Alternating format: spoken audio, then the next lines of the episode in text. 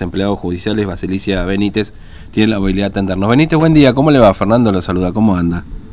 ¿Qué tal? ¿Cómo va Fernando? Bien, nosotros muy bien, y acá, La verdad que es una situación difícil y mm. triste para todos los judiciales. Así que aprovecho la oportunidad para hacerle llegar mis condolencias a la familia del compañero Hugo Espinosa, mm. que es el segundo fallecido eh, por COVID acá en el, dentro de lo que es el ámbito judicial. ¿no? Sí, e, es de la, de la ciudad de Clorinda, ¿no? Tengo entendido. De la ciudad de Clorinda, sí. Sí, sí, Estaba trabajando últimamente ahí, en, era delegado en mm. número 2 en Clorinda. Claro. Eh, ahora, bueno, sí hubo, bueno, a partir obviamente de la fase 1, ¿no? Obviamente, una suspensión de las tareas presenciales en gran parte de los tribunales. ¿O, o cómo es esto, Basilicia? Se hizo, se decretó un receso extraordinario, en realidad no se suspenden, sino que se trabaja de otra manera en la actividad judicial. Se, trabaja a través de un receso con guardias pasivas, intensificando todo lo que sea las herramientas tecnológicas, como se hizo ya en otras oportunidades en que había mm, aislamiento, ¿no? Así que a través de teléfono, a través de las presentaciones de teléfono en cada dependencia, se hace a través de correos electrónicos, presentaciones de demanda, todas las presentaciones se hacen a través de los correos. Eh, lo que se disminuye eh, es la actividad presencial que en esta etapa está dispuesto que eh, los jueces lo pueden hacer en, solamente en, aquellos que sea estrictamente necesario, sino todos los hacemos en forma remota. Mm. decir, lo que, lo que se busca, eh, obviamente, eh, digamos, es disminuir o, eliminar básicamente la, presencialidad de, de, abogados y demás, digamos, en este los que no pertenecen por ahí este, a, como empleados al Poder Judicial, ¿no?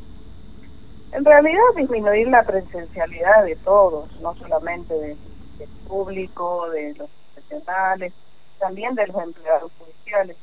Nosotros veníamos conversando ya con el presidente del Superior Tribunal de Justicia que no podíamos seguir trabajando en las condiciones que estábamos, que teníamos que empezar a hablar de otra modalidad de trabajo que disminuya la presencialidad porque eh, prácticamente ya no hay lugar en donde del poder judicial donde no haya un compañero judicial. Eh, primero eso, eso se vio sobre todo durante el transcurso del mes de abril. Eh, anteriormente eran casos aislados, contactos estrechos de familiares que dieron positivos, pero últimamente eh, son muchísimos compañeros, con dos fallecidos ya, eh, que cursan la enfermedad, ¿no? Sí, sí. Ahora, eh, bueno, ¿saben de, de, algunas otras personas más, digamos, que estén o aisladas o eventualmente con una situación de gravedad también? Dentro de los empleados judiciales? En situación de gravedad sabíamos de este compañero en particular, nosotros lo estuvimos eh, asistiendo desde el gremio cuando necesitó internación urgente, desde Clorinda.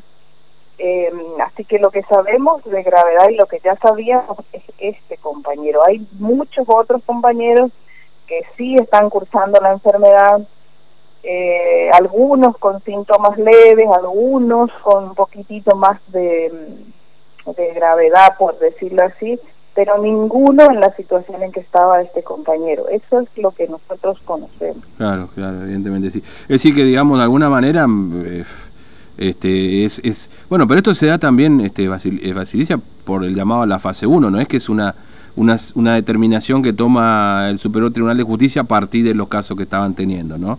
Esto se da en el marco de la fase 1, la, la, la, la, mm, el, eh, este, este, esta suspensión de las actividades o esta suerte de, receso extraordinario, digamos?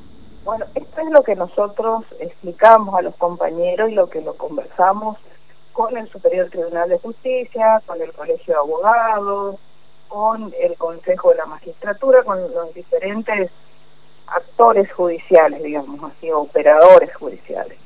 El tema eh, de que cuando se, de la de cómo es el fundamento legal. Cuando hay distanciamiento social, las actividades están permitidas, ¿no? La misma Corte Suprema, usted sabe que ahora hay todo un tema con esto, eh, y solamente cuando hay aislamiento, hay verdadera restricción, y eh, no se puede circular y por lo tanto también las actividades se realizan de otra manera.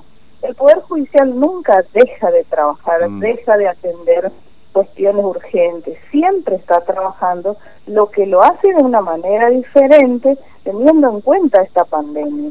Y es lo que a lo que nosotros apuntamos, porque más allá de que de que cuando hay eh, aislamiento, el Poder Judicial se adhiere a la normativa y, decreta una feria extraordinaria o un receso extraordinario, hacia adelante, aunque no haya aislamiento, eh, realmente resulta muy difícil trabajar eh, sin estar vacunados por, mínimamente y como es con una presencialidad prácticamente al 100%, que era como lo que veníamos haciendo. ¿Por qué? Mm. Porque muchos compañeros están eh, contagiados, en primer lugar, porque en general todos, todos los, edificios no presentan las condiciones adecuadas, como por ejemplo de ventilación. Usted sabe que ahora el, el 30 de abril la Organización Mundial de la Salud eh, ya confirmó que el virus eh, es en el aire, por lo tanto, eh, y también sobre la superficie, por lo tanto, en lugares cerrados, como son la mayoría de los, de los edificios, eh, con, eh, con muchos compañeros trabajando, si bien es cierto son nocturnos, pero de todas maneras hay mucha, em, mucho intercambio entre compañeros, porque el trabajo hace que sea así, nosotros no trabajamos en un box cada uno en, eh, aislado, no, permanentemente interactuamos porque el trabajo judicial es eso, es la interacción entre compañeros, entre el mm. público, y por más que uno mantenga los cuidados, ya sea de mascarilla, eh, ese, ese ambiente cerrado, esa falta de circulación y estar mucho tiempo interactuando es de alto riesgo. Entonces, eso es lo que nosotros eh, hacemos ver al, Superior Tribunal de Justicia. Claro, entiendo. Bueno, este, Benítez, gracias por su tiempo y bueno, lamentablemente, digamos, pesar y, y, mucha tristeza también, ¿no? Es decir, porque obviamente... mucha tristeza y bueno, aprovecho la oportunidad para llamar a la, a la reflexión, no solamente de los compañeros, sino a todos, digamos, que en este, en este tiempo que mm. podamos eh, estos 15 días, que nos quedemos lo más posible en nuestras casas, mm, salgamos solamente para las cuestiones más esenciales, porque se ha demostrado que es la única, la única manera de poder bajar los contagios. Mm. Eh, realmente cuando uno ya le toca más de cerca, los, los formoseños somos bastante pocos y nos conocemos todos, así que ya todos tenemos ahora eh, un pariente, un conocido, un vecino que está cursando la enfermedad, que es una batalla día a día cuando te toca, porque es así, y eh, porque es una enfermedad de la que poco se sabe y no ganas la batalla hasta, hasta el último día en que te, te dan de alta, porque eh, lo hemos vivido con compañeros, con vecinos, con amigos, con parientes. Y eh, entonces es importante que, que reflexionemos todos, que mm. reflexionemos todos y nos cuidemos cada uno y cuidemos al otro. Gracias. Eh, Benítez, gracias, muy amable, tenga buen día. ¿eh? Gracias a Hasta luego.